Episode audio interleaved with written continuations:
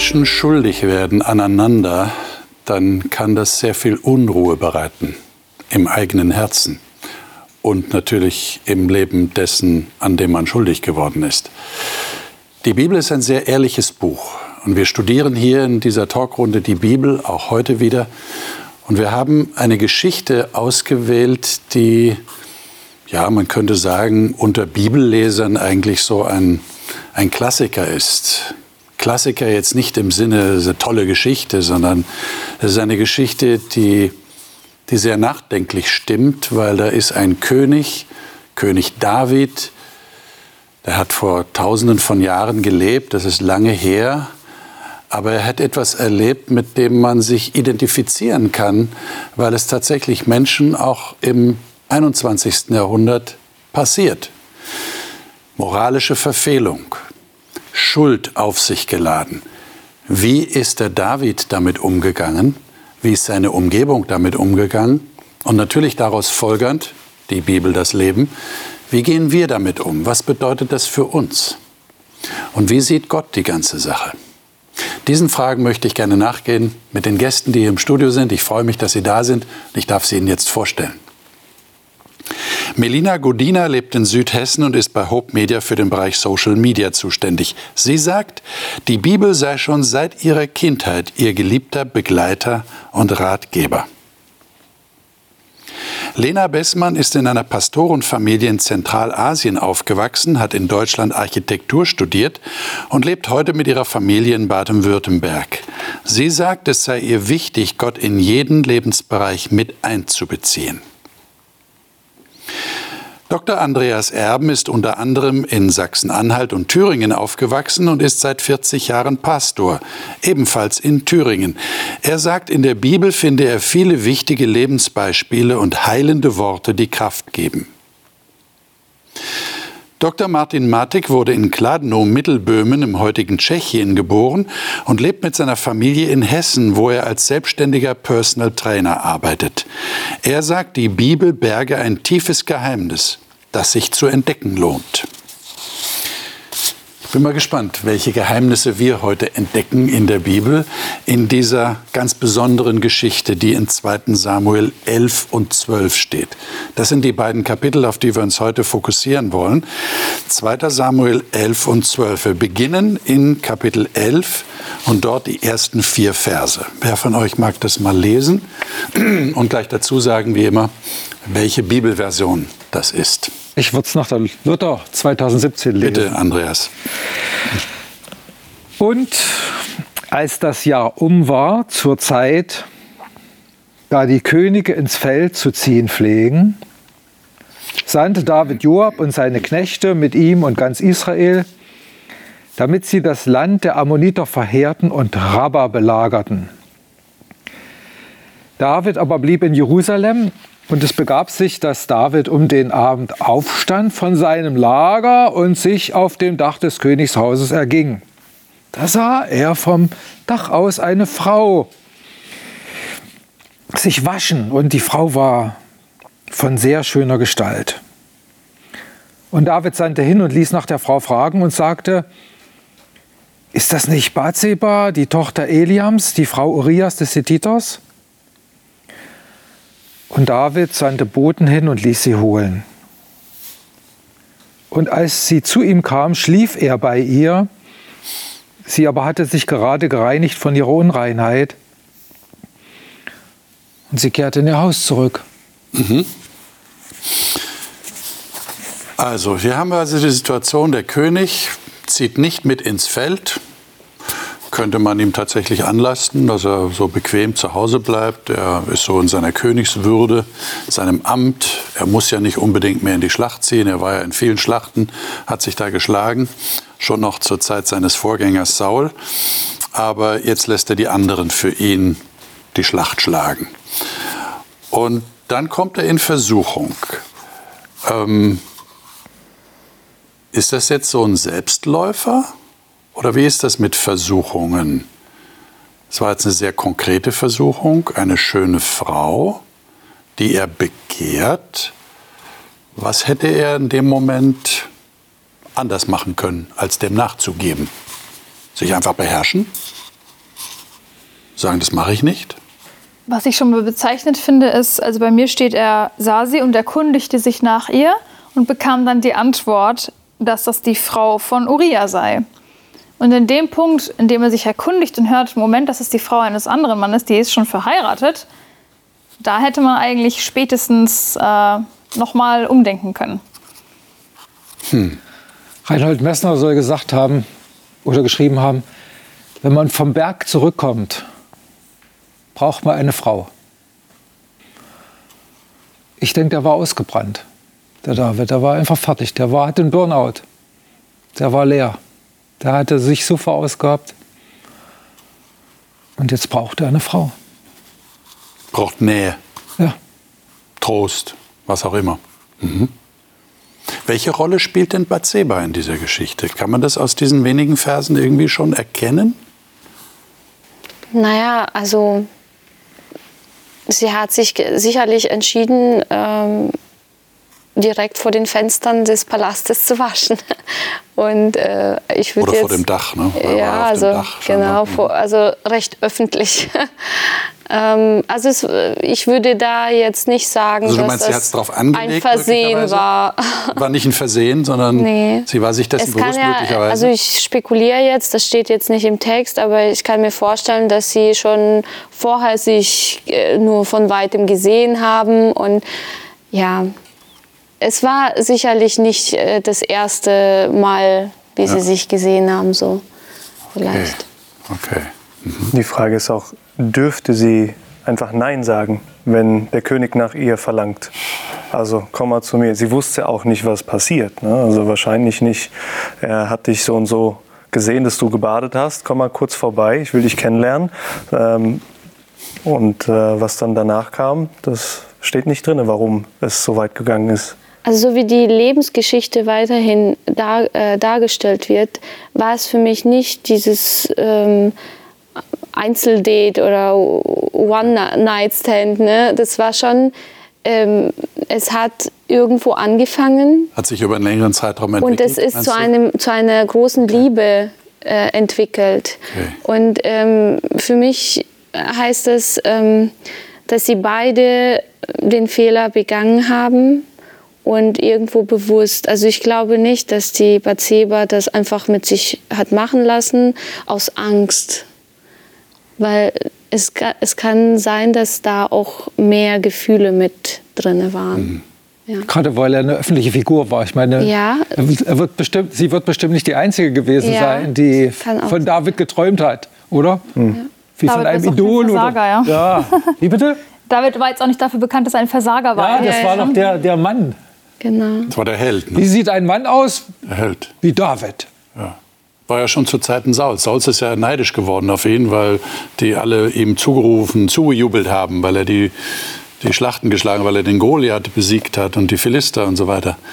Ja, also es kann durchaus sein, ja, dass er so, so der Du hast vorher die Versuchung angesprochen ähm, und äh, dass er Nähe gebraucht hat. Ja? Also an sich war er nicht alleine. Er hat volles Haus gehabt. Er hat Frauen gehabt, er hat Kinder gehabt. Also er hat schon ein paar Quellen gehabt, wo er Nähe finden konnte. Ähm, da war ganz oft, kennt man das von heutiger Gesellschaft, dass man Kick braucht. Ne? Dass Ja. man, man braucht was Neues, was anderes. Und das sucht man dann. Und er hat gesucht. Und dann hat er es ganz schnell gefunden. Ähm, das ist für mich einfach nochmal äh, die Frage, ist, äh, genügt man dem, was man da hat und beschäftigt man sich damit, was man hat, wirklich von tiefstem Herzen, weil er hat er hat gute Frauen gehabt, also er hat nicht nur eine, aber er hat äh, tolle Frauen an seiner Seite gehabt. Ähm, ja, wie, wie begnüge ich mich mit dem, was, man, was ich heute Ich meine, es ist ja eine grundsätzliche Frage, die hier auftaucht, äh, finde ich. Äh, ich kann jetzt die Tat sehen, die da passiert ist, also diesen Fehltritt. Und jetzt ist die Frage, ist es berechtigt, Verständnis aufzubringen für die Täter. Ich nenne jetzt mal im Plural, weil wir haben schon gemerkt, also die waren beide beteiligt. Man kann es nicht sagen, die arme Bathseba und der David war der schlimme Täter, sondern sie waren beide beteiligt. Also äh, ist es berechtigt eurer Meinung nach jetzt mal ganz losgelöst von dieser Geschichte, wenn so etwas passiert, dass man dann Verständnis aufbringt oder fragt, wie, wie ist es dazu gekommen? Oder würde sagen, rein plakativ, das ist falsch und äh, da brauchen wir gar nicht fragen nach Verständnis für eine Situation. Der hat eine Frau gebraucht und da hat er halt eine andere genommen. Also der biblische Erzähler lässt da, glaube ich, keine Frage dran. Der fängt von vornherein mit einem ja. Minuszeichen die Geschichte an. Der sagt, ich habe dafür kein Verständnis, ja. weil sein Platz wäre woanders gewesen. Ja. Also ich meine, klar, man kann, das, man kann sich da reinfühlen, aber so wie die Geschichte beginnt, zeigt das eigentlich gleich eine Distanz. Ich denke, es ist normal, dass man als Mensch eine gewisse Empathie hat und sich hineinversetzt. Und wir spekulieren ja hier, wie lang ging die Beziehung. Ja, ich, hier steht, er sah sie und erkundigte sich. Ich dachte immer so, es ist wahrscheinlich, hat er sie vielleicht zum ersten Mal so richtig wahrgenommen oder gewollt, was auch immer. Aber ähm, wir spekulieren jetzt ganz viel, aber ähm, das ist ganz klar, also für mich ein No-Go. Egal wie viel Verständnis man hat, warum man an den Gedanken kriegt oder warum man auf so eine Idee kommt oder so, aber sowas dann durchzuführen, ist für mich moralisch nicht mit Verständnis zu entschuldigen. Also man kann Verständnis dafür haben, dass so Dinge geschehen, aber es ist da keine Entschuldigung, finde ich. Ich kann ja auch sagen, ja, ähm, ich mag meinen Nachbarn nicht, deswegen darf ich ihn aber nicht erschießen. auch wenn man verstehen kann, dass der blöd ist. Aber Geht nicht. Ich finde es so schade, dass wir, heute oder ja, also in der ganzen Lebensgeschichte eigentlich ähm, unterscheiden zwischen Sünden oder Versuchungen. Ja, also diese Sünde ist, die, die, die hat keine Entschuldigung. Aber, aber Lügen, das geht. Heutzutage ist zum Beispiel ja seine Ehe aufzulösen, eine andere Frau zu oder einen anderen Mann zu nehmen das kann man ja verstehen. Ja, das, die Charaktere haben nicht gepasst, also nimmt man sich eine andere Frau. Heute ist es das ganz große äh, ja, Kindermisshandlung. Ja, das, das ist No-Go, das geht gar nicht. Also es gibt immer zu jeder Lebenssituation irgendwann ein No-Go, aber eigentlich ist alles No-Go, was, was ähm, uns von Gott trennt, ja. Und das ist hier genau passiert. Also würde ich sagen, es ist problematisch, dass eine unterschiedliche Wertigkeit ja, das ist das, das ist das Traurige. verschiedenen Sünden. Ja. Eine schwierige, schwere, schwerwiegende Sünde und die anderen sind hinzunehmen, sind nicht genau, so schlimm. das ist nicht in Ordnung. Mhm. Jetzt äh, kehren wir mal zu der Geschichte hier zurück in 2. Samuel 11. Wie ist es denn weitergegangen? Das hat ja nicht äh, nach dem vierten Vers geendet. Also ganz, ganz furchtbar. Ganz furchtbar. Der, der, der David, der. Also die Frau wird schwanger, ne? Das ist mal ja, das Erste, was ja, wir hören. Ja, Frau wird schwanger. Ja, ja das stimmt. Das stimmt. Das heißt, Aber wie er dann reagiert, wie er dann reagiert, ja, genau. ist ganz furchtbar. Was macht er?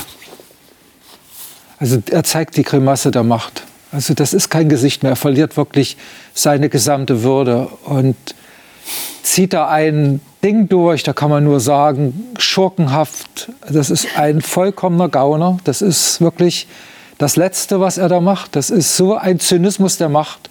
Das ist niederträchtig, brutal, boshaft, zynisch, alles auf einmal. Das ist richtig, das stinkt zum Himmel, was er macht. Ja. So, was es schmiedet er? sich ja ein Plan zusammen. Ne? Ja, äh, nämlich? Äh, holt den Uriah erstmal und denkt, okay, äh, ich esse mit ihm mal, ich äh, lasse ihn ein bisschen trinken, vielleicht geht er mit sein, zu seiner Frau und dann gilt es, die Schwangerschaft als sein Kind, ja, okay. also das Kind. Dann ist er fein raus. Genau, aber der Uriah war ähm, sehr ehrenvoll, er hat gesagt, nein, ich äh, gehe nicht zu meiner Frau, weil meine Kameraden nicht bei, seinen, bei ihren Frauen sind und ich bleibe äh, denen treu und hat draußen am Tor geschlafen. War eine rituelle Geschichte. Genau. Soldaten, die im Krieg waren, genau. durften nicht mit Und dann hat der David verstanden, okay, äh, diese, äh, das, das wird nicht funktionieren so und hat einen Brief geschrieben. Äh, seinem hat er das besoffen gemacht? Ja, das war den Brief meinst du? Nee, ich meine, er hat den, den, den besoffen gemacht, den Ach ja, genau, aber das Geschichte. hat trotzdem nicht funktioniert, ja, ja, ja, richtig. Und dann hat er ihn, ähm, den Brief geschrieben und ähm, hat, hat ihn gesagt, den Uriah selber mitgegeben. Richtig. Und hat gesagt, okay, du sollst, also sein, äh, Vor, wie, wie, sagt man? Sein Heerführer. Sein Heerführer, ne? genau. Ja. Äh, der musste ihn dann ähm, ganz vorne in die Schlacht schicken. Und so Mit ist dem er, Plan, dass er der, stirbt, dass er und, so, und der Plan ist aufgegangen. wird. Und der Plan ist aufgegangen. Und der arme Uriah, ne, so ein feiner Kerl, ist treu zu seinen Kameraden, kämpft im Krieg und hat dann in seiner eigenen Hand den Brief, den er treu seinem Vorgesetzten bringt, wo drin steht, was mit ihm passieren muss. Also das ist ja unglaublich. Das ist ja eine Geschichte aus dem besten Hollywood-Film gefühlt. Ja. Und dann haben wir den letzten Satz in Vers 27. Lesen wir den mal. Melina, hast du ihn gerade? Ja, Vers 27 aus Letzter der Elberfelder. Mhm. Der letzte Satz. Und sie wurde seine Frau, also Davids Frau. Nee, nee. Wo- Was? In Kapitel 11, Vers 27, der letzte Satz. Aber die Sache, die David verübt hatte, war böse in den Augen des Herrn. Ganz genau. Ach ja, der allerletzte, ja. Genau. ja. Also, Gott war nicht einverstanden. Er hat genau das so gesehen, wie du es gerade beschrieben hast. Es war schurkenhaft, es war furchtbar. Jetzt ist meine Frage, wie kann es zu einer solchen Abstumpfung des Gewissens bei einem Menschen kommen? Zumal bei einem David, der eigentlich ein Besonderer war, ein Gesalbter, den Gott ausgesucht hatte, weil er sein Herz gesehen Erinnern wir uns an die Geschichte? Ja? Bibelleser, die sich ein bisschen auskennen mit David, die wissen, er wurde gesalbt und da war ja noch die Rede davon, die anderen Söhne, seine Brüder, die sahen viel besser aus, viel mehr geeignet fürs Königtum. Nein, der David, weil Gott das Herz ansieht. Und jetzt das, was ist da passiert? Es gibt einen, einen es, es gibt zwei Leute, die haben das Profiling erfunden. Diese Kunst, ein Täterprofil zu erstellen, das einem sozusagen ein Bild malt, anhand dessen man dann suchen kann, wer es ist. Also jemand, der sich um Serienmörder gekümmert hat und der hat mal geschrieben, wenn du in den Abgrund schaust, schaut der Abgrund auch in dich hinein. Äh, Der David hat in viele Abgründe geschaut. Auf diesem ganzen Weg bis zum Königs, bis zur Königsmörder hat er in ganz viele Abgründe geschaut. Er hat so vielen Menschen das Leben genommen. Er war in so vielen Situationen drin, wo, wo einfach Schlimmes passiert ist und wo er auch Schlimmes getan hat. Äh, Ich meine, beste Erklärung wäre, eines Tages war der Abgrund auch in ihm. Wie hätte er das verhindern können, dass der Abgrund in ihn hineinkommt? Denn eine Idee, wie kann man das verhindern? Wie können wir das verhindern? Was, was senkt diese Hemmschwelle, so weit zu gehen, weil ich mein Gesicht wahren will, bin ich bereit, bis zum Mord zu gehen? Was passiert da in einem Menschen? Dass die Hemmschwelle so weit sinkt? Ich meine, bei ihm stand ja viel auf dem Spiel. Es ist ja nicht so, dass das irgendwie, Ja. ich habe was geklaut und bei ihm stand ja wirklich viel auf dem Spiel und alle haben auf ihn gesehen, alle haben auf ihn geschaut und er war der König und ähm, ich weiß es nicht. Ich, eine Erklärung, die, die ich habe, warum das so weit gekommen ist, ist vielleicht, weil ihm der Erfolg auch über den Kopf gewachsen ist. Also es, ist, es gibt ja diesen Satz, äh, äh, der größte Erfolg ist dein größter Feind. Also das, das, kann, das kann sich auch umdrehen. Ne? Und das war bei ihm vielleicht auch so, der hat sich, er ist nicht in den Krieg, er war zu Hause und es war irgendwie, was er erlebt hat, war ein, ein Teil, was, was, dass er dann so erfolgreich war, war das andere. Ich weiß es nicht. Also was es genau war. Ich kann mir, kann mir das nur so erklären. jetzt haben wir, jetzt haben wir eine sehr dunkle Geschichte vor uns. Aber jetzt kommt, jetzt kommt ein heller Strahl rein, glaube ich, und der kommt durch Gott rein. Weil wir haben gerade gelesen, Gott war überhaupt nicht einverstanden. Äh, völlig klar. Also der Satz ist so klar, der steht fast in, in roten Buchstaben da in der Bibel. Aber jetzt tut Gott was. Was tut Gott? Kapitel 12. Kapitel 12. Ich würde sagen, wir lesen mal die ersten sieben Verse. Ich kann aus der Elberfelder lesen. Sei so gut. Und der Herr sandte Nathan zu David. Und er kam zu ihm und sagte zu ihm: Zwei Männer waren in einer Stadt, der eine reich, der andere arm. Der Reiche hatte Schafe und Rinder in großer Menge. Der Arme hatte nichts als nur ein einziges kleines Lamm, das er gekauft hatte. Und er ernährte es und es wurde groß bei ihm, zugleich mit seinen Kindern. Von seinem Bissen aß es, aus seinem Becher trank es und in seinem Schoß schlief es. Es war ihm wie eine Tochter. Da kam ein Besucher zu dem reichen Mann, dem aber tat es leid, ein Tier von seinen Schafen und von seinen Rindern zu nehmen, um es für den Wanderer zuzurichten, der zu ihm gekommen war. Da nahm er das Lamm des armen Mannes und richtete es für den Mann zu, der zu ihm gekommen war. Da entbrannte der Zorn Davids sehr gegen den Mann, und er sagte zu Nathan, so wahr der Herr lebt, der Mann, der das getan hat, ist ein Sohn des Todes. Das Lamm aber soll er vielfach erstatten. Und, da, und dafür, dass er die Sache getan hat und weil es ihm um den Armen nicht leid getan hat. Da sagte Nathan zu David, du bist dieser Mann. So spricht der Herr, der Gott Israels, ich habe dich zum König über Israel gesalbt und ich habe dich aus der Hand Sauls errettet. Du kannst gleich weiterlesen, Vers 8 noch. Und ich habe dir das Haus deines Herrn gegeben und die Frauen deines Herrn in den Schoß und habe dir das Haus Israel und Juda gegeben. Und wenn es zu wenig war, so hätte ich dir noch dies und das hinzugefügt. Und dann kommt die Frage, warum hast du das Wort des Herrn verachtet? Und dann kommt auch die Ankündigung der Folgen, die das haben wird. Und dann Vers 13 und 14.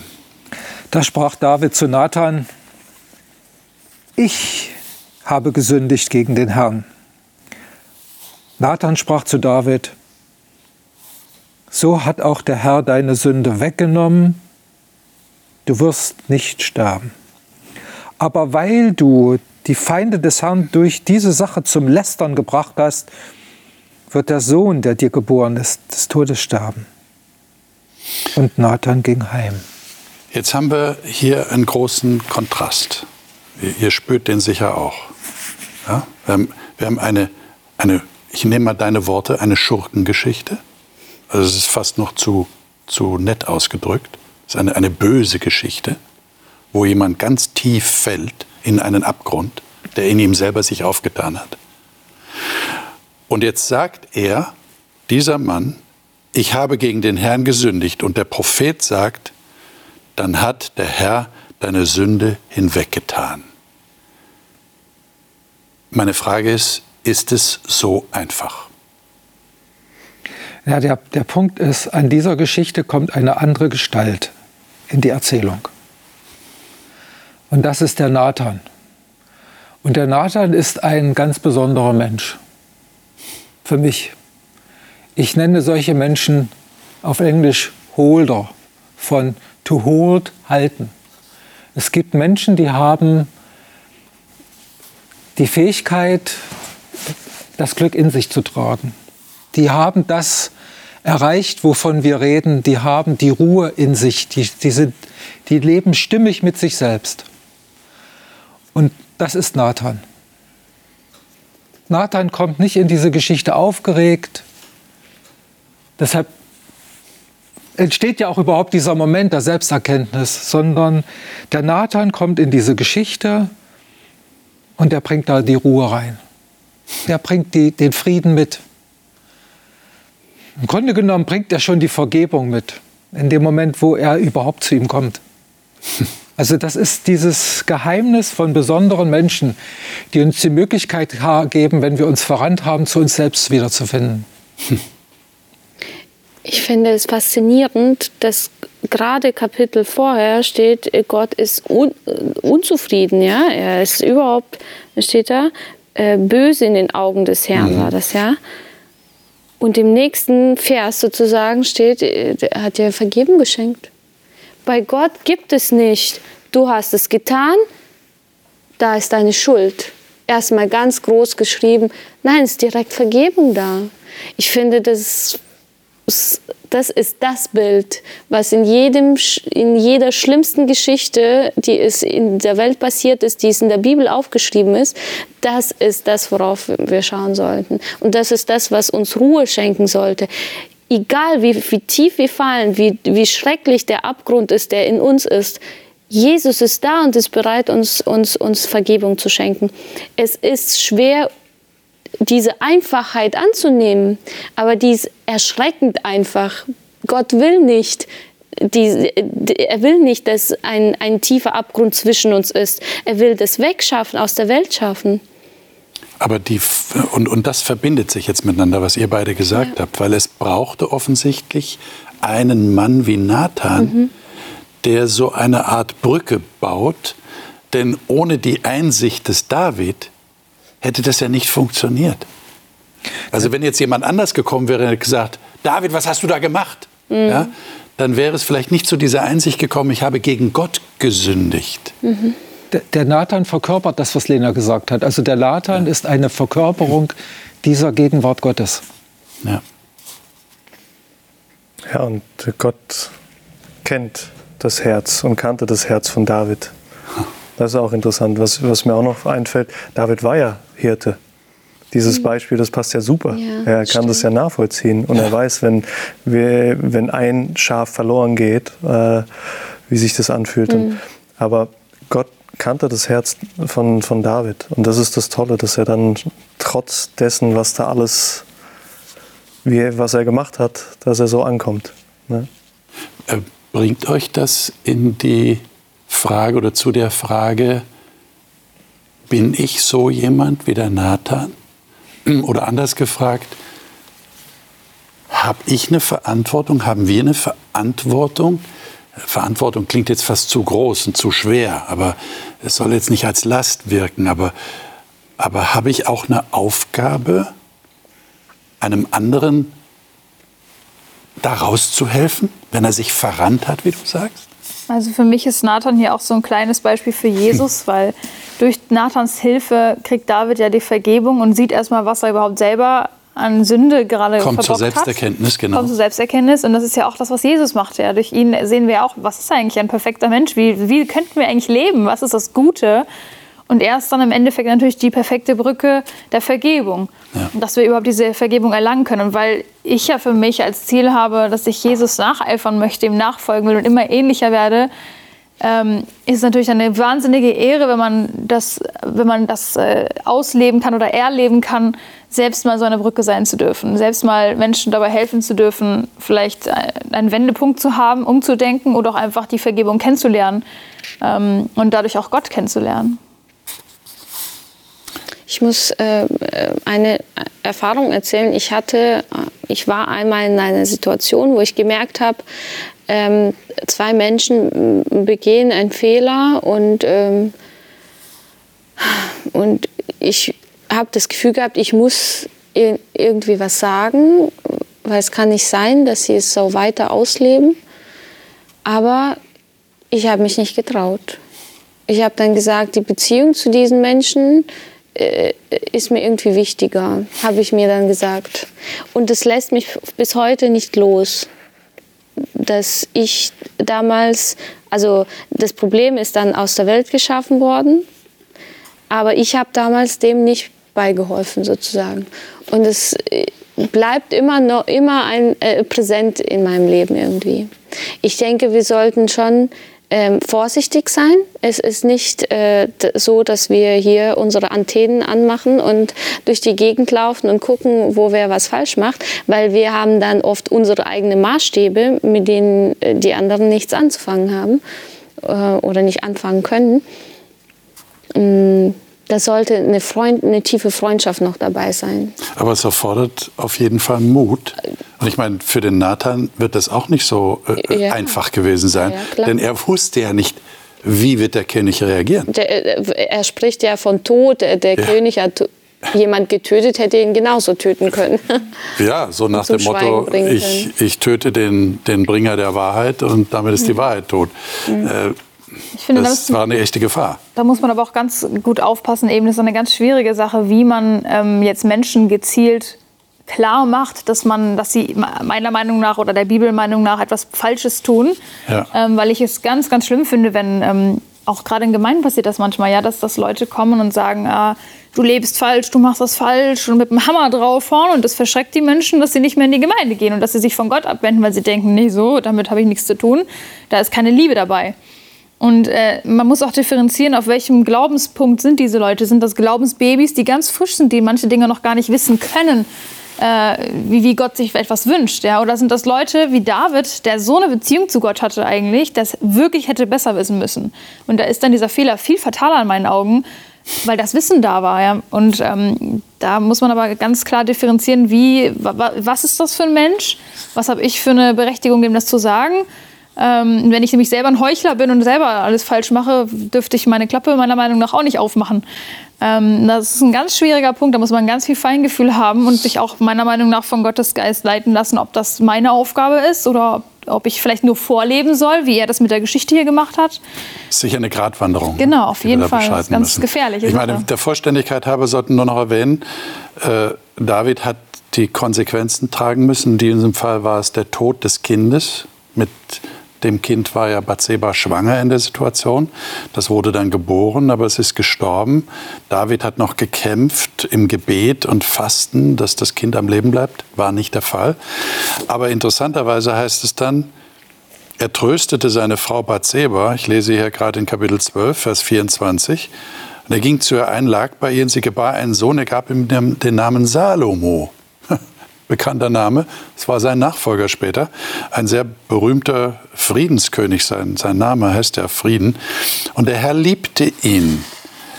Ähm, das heißt, interessante Spannung hier drin. Einerseits äh, Vergebung, Konsequenzen müssen aber getragen werden.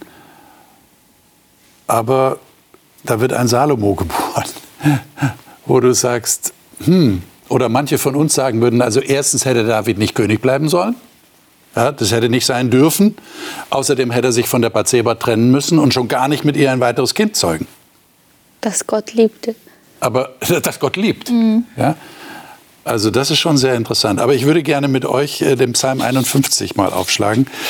Äh, das sollten wir unbedingt lesen, denn über diesem Psalm 51 steht, dieser Psalm ist geschrieben worden als Nathan zu David kam und ihm die Sache mit Bathseba vorgehalten hat. Was sagt der David? Lesen wir mal ab Vers 3. Äh, ich lese aus der Elberfelder Übersetzung. Sei mir gnädig, o oh Gott, nach deiner Gnade. Tilge meine Vergehen nach, deiner, nach der Größe deiner Barmherzigkeit. Wasche mich völlig von meiner Schuld und reinige mich von meiner Sünde. Denn ich erkenne meine Vergehen und meine Sünde ist stets vor mir. Gegen dich, gegen dich allein habe ich gesündigt und getan, was böse ist in deinen Augen, damit du im Recht bist und mit deinem Reden rein erfunden, in, äh, in deinem Richten. Siehe, in Schuld bin ich geboren und in Sünde hat mich meine Mutter empfangen. Siehe, du hast Lust an der Wahrheit im Innern und im Verborgenen wirst du mir Weisheit kundtun. Entzündige mich mit Isop, und ich werde rein sein. Wasche mich, und ich werde weißer als Schnee. Lass mich fröhlich und Freude hören, Fröhlichkeit und Freude hören. So werden die Gebeine frohlocken, die du zerschlagen hast. Verbirg dein Angesicht vor meinen Sünden und tilge alle meine Schuld. Erschaffe mir Gott ein reines Herz und erneuere in mir einen festen Geist. Verwirf mich nicht vor deinem Angesicht und den Geist deiner Heiligkeit nimm nicht von mir. Vielleicht mal bis dahin. Ähm, was, was hört ihr da, wenn ihr diesen Psalm lest? Was hört ihr daraus? Was, was ist eurer Meinung nach im David passiert? Dieser heimtückische, böse Abgrund, der in ihm war. Und jetzt das. Was ist da passiert? Hat er wieder zu sich selbst gefunden? Wie kann man das beschreiben? Ja, der Abgrund ist ja Teil von ihm selbst. Er hat zu seinem Abgrund gefunden. Und er hat zu seinem Abgrund gefunden in einem Zusammenhang, wo jemand da ist, der diesen Abgrund aushält. Der trotz dieses, dieses Abgrunds in ihm zu ihm steht und ihm liebt und für ihn da ist. In, in der Gestalt von dem ähm, Propheten Nathan. Nathan, ja, Nathan. Bild für Gott. Hm. Ja, ich denke, er ist sich hier wirklich bewusst geworden, was er da eigentlich getan hat. Also dadurch, dass er ja am Anfang gar nicht kapiert hat, als Nathan diese Geschichte erzählt, dass er damit gemeint ist, wäre er sich das die ganze Zeit vor Augen bewusst gewesen, hätte das er vielleicht schneller verstanden. Aber ich glaube, hier ist wirklich so ein Umdenken passiert, dass er wirklich merkt, wie verwerflich sein Handeln war und wie ähm, unwürdig er auch vor Gott steht. Weil er, äh, schreibt auch hier, wie groß Gottes Gnade ist. Und ich glaube, ich, also ich finde, das sieht man auch unglaublich gut in dieser Geschichte, wie unermesslich seine Gnade und Liebe ist und Vergebung. Weil, wenn man jetzt nochmal reflektiert durch Davids Fehler oder kleiner Fehltritt, ist nicht nur ein Mensch gestorben, sondern zwei. Sein Sohn auch. Das heißt, er hat nicht nur einen umgebracht, sondern indirekt beide. Und wir sagen dann schnell, oh Gott, wie konnte er denn, ähm, wie konnte Gott seinen Sohn auch noch töten? Er konnte gar nichts dafür. Aber im Endeffekt ist es ja Davids Schuld. Und ähm, das zeigt nur, wie, wie viel mehr Gott hier vergibt und wie groß Gott ist. Und ich, find, ich glaube, dass sie erkennt David hier auch gerade. Ich finde interessant, die Reihenfolge nochmal vor Augen zu führen. Ähm, der David begeht ja diesen Fehler, ist noch voll im, im Floh sozusagen. Dann kommt der Nathan zu ihm, erzählt ihm die Geschichte. Dann sagt er, ich habe diese Sünde begangen. Daraufhin sagte der Nathan, Gott schenkt dir die Vergebung. Und erst daraufhin kommt dieser Psalm. Das heißt, zuerst hat Gott schon Vergebung geschenkt. Und dann kommt die Erkenntnis, wie krass die Schuld war er ist schon in diesem Ringen natürlich mit Gott, dass er noch nicht glauben kann, dass er diese Vergebung bekommt. Und daraus entsteht dieser Psalm, aus diesem Ringen, aus diesem Beten. Das ist ja ein Gebet. Aber eigentlich erst mit, der, mit dem Verständnis, dass Gott ihm schon vergeben hat. Im Gleichnis vom verlorenen Sohn nimmt der Vater den, den Sohn in die Arme, bevor der Sohn sagt, Vater, das war falsch, dass ich von dir weggelaufen bin. Das, das, zeigt einfach Charakter Gottes. Hm. Er braucht nicht dieses Flehen ja, nach nein. Vergebung. Er will sie schenken, ohne dass wir es überhaupt wissen, dass wir irgendwas begangen haben. Ja? Das heißt, wir Menschen kommen dann schnell auf die Idee, dass das zu einfach und zu leicht ist. Aber würdet Würdet ihr dann sagen, wenn ich verstehe ich euch richtig, dass das nicht das Denken Gottes ist? Nein. Martin Luther hat das so gesehen, hat gesagt, die Reue, die wirkliche Reue über die eigene Sünde entsteht erst, wenn man die Liebe Gottes erfahren hat. Die, kommt, ist kein, kein, die Reue ist nicht Vorbedingung für die Vergebung, sondern die Reue ist Resultat der Vergebung. Und es steht hier so einfach und er vergibt ihm. Aber ich glaube nicht, dass wir das so leichtfertig nehmen dürfen, weil Gott leidet noch viel mehr als Bathseba als jeder Einzelne in dieser Geschichte daran. Also für Gott ist ja diese ganze Sünde, das zerreißt ihm ja das Herz. Also wenn wir Gott als liebenden Gott verstehen, ist das für Gott keine schöne Sache. Und er freut sich nicht darüber, er leidet ja mit. Er leidet mit, mit, mit den ganzen Leuten, die hier äh, schlecht davonkommen. Hm. Und mit David auch. Und ich glaube nicht, dass das so ist, ja, Gott sagt, naja, gut, vergebe ich dir das, kein Problem, du bist ja sonst ein guter Mensch. Ich glaube, das war, es, Gott kann das so leicht vergeben. Aber es ist sicherlich nicht so, dass das Gott auf die leichte Schulter nimmt oder dass er sagt, ach, ja, schwamm drüber. Ich, ich habe den Eindruck, das Faszinierende ist das, was du gerade angeschnitten hast, Andreas, dass jemand da ist, der den Abgrund aushält. Ja. ja. Und ich habe auch den Eindruck, Gott hält den Abgrund ja. aus. Ja. Äh, und aus diesem Aushalten heraus kommt auch diese, diese Barmherzigkeit, die eigentlich auch eine Art, ich weiß nicht, ihr könnt mir gerne widersprechen, aber die so eine Art Verständnis auch ist dafür. Nicht Verständnis im Sinne von, wir decken das zu und wir verstehen dass die Menschen sind halt so schlecht und der David ist halt so böse, sondern äh, diese, diese Gebrochenheit des Menschen zu kennen und zu wissen, wo sie eigentlich herkommt. Und weil daraus das, Barmherzigkeit zu entwickeln. Weil, weil, du das gesagt hast, ich musste sofort an Jesus denken am Kreuz. Also mhm. das kann man nicht, die, dass Gott vergibt, kann man nicht ohne das Sterben und St Leiden und Sterben von Jesus, ja. Gott selbst für uns sehen. Das, das fällt alles zusammen. Und für mich ist das Kreuz wie so ein, was ganz Großes und das Kreuz wirft einen Schatten. Das ist so für mich das Bild. Also ich sehe das Kreuz und das Kreuz wirft einen Schatten. Und in diesen Schatten des Kreuzes kann ich hineintreten. Und in diesem Schatten des Kreuzes kann ich die größte Dunkelheit, die ich in mir entdecke, aushalten. Weil ich im Schatten des Kreuzes bin. Mhm. Jetzt habe ich zum Schluss noch eine Frage. Wir haben nur noch ein paar Minuten. Wie kann man sich selber vergeben, nachdem Gott einem vergeben hat? Empfindet ihr das als Herausforderung? Ist das einfach? Ist das schwer? Wir können jetzt nur spekulieren, hatte David sich selber vergeben? Wir können es nur hoffen. Das können wir jetzt kaum spekulativ irgendwie erörtern. Aber wie geht es euch damit? Also ich kann mir vorstellen, dass wenn man sich die ganze Zeit nur um sich selbst dreht, in, dem, in der Hinsicht, dann kommt man nicht weit. Ja. Also mir wird zum Beispiel helfen, äh, wenn ich auf Gott schaue. Schau, schau, auf den hin, der, der das für dich gemacht hat. Und das macht etwas mit dir. Dann bin ich wahrscheinlich eher bereit, mir selbst zu vergeben. Wenn er das schon macht, ja, dann folge ich auch ihm in der Hinsicht. Ja, wenn man Davids äh, Geschichte auch danach noch betrachtet, äh, Nathan sagt ja, Schwert bleibt in, deinem, in deiner Familie. Und das ist auch durch die Geschichte gegangen. Seine Söhne sind äh, gegen ihn, äh, haben sich aufgelehnt. Und, und, und. Also es gab ganz viel Leid in der Familie. Und äh, sicherlich auch darauf hin, auf diese Geschichte. Ne? Ähm, aber David ist trotzdem bei Gott geblieben. Sein absolutes größtes Werk war die Vorbereitung oder der Wunsch, Tempel für Gott zu bauen. Und ich denke, das hat ihn bei Gott auch gehalten, dass er gesagt hat, damit will ich mich beschäftigen. Ich möchte mich jetzt nicht mehr mit diesem Zank, mit diesen schlimmen Dingen befassen. Ich möchte mich mit Gott befassen. Und das ist ja die Lösung oder der Schlüssel auch für uns. Also da werdet ihr beide euch einig, der Fokus sollte auf Gott sein. Auf den, der mir schon vergeben hat. Und ich, das, ich kann das als Bestätigung nehmen, dass ich mir auch selber vergeben kann. Dass aber ich sagen kann, ja, mir ist vergeben worden, aber es ist nicht leicht. Sich immer wieder daran zu erinnern. Sich daran zu erinnern.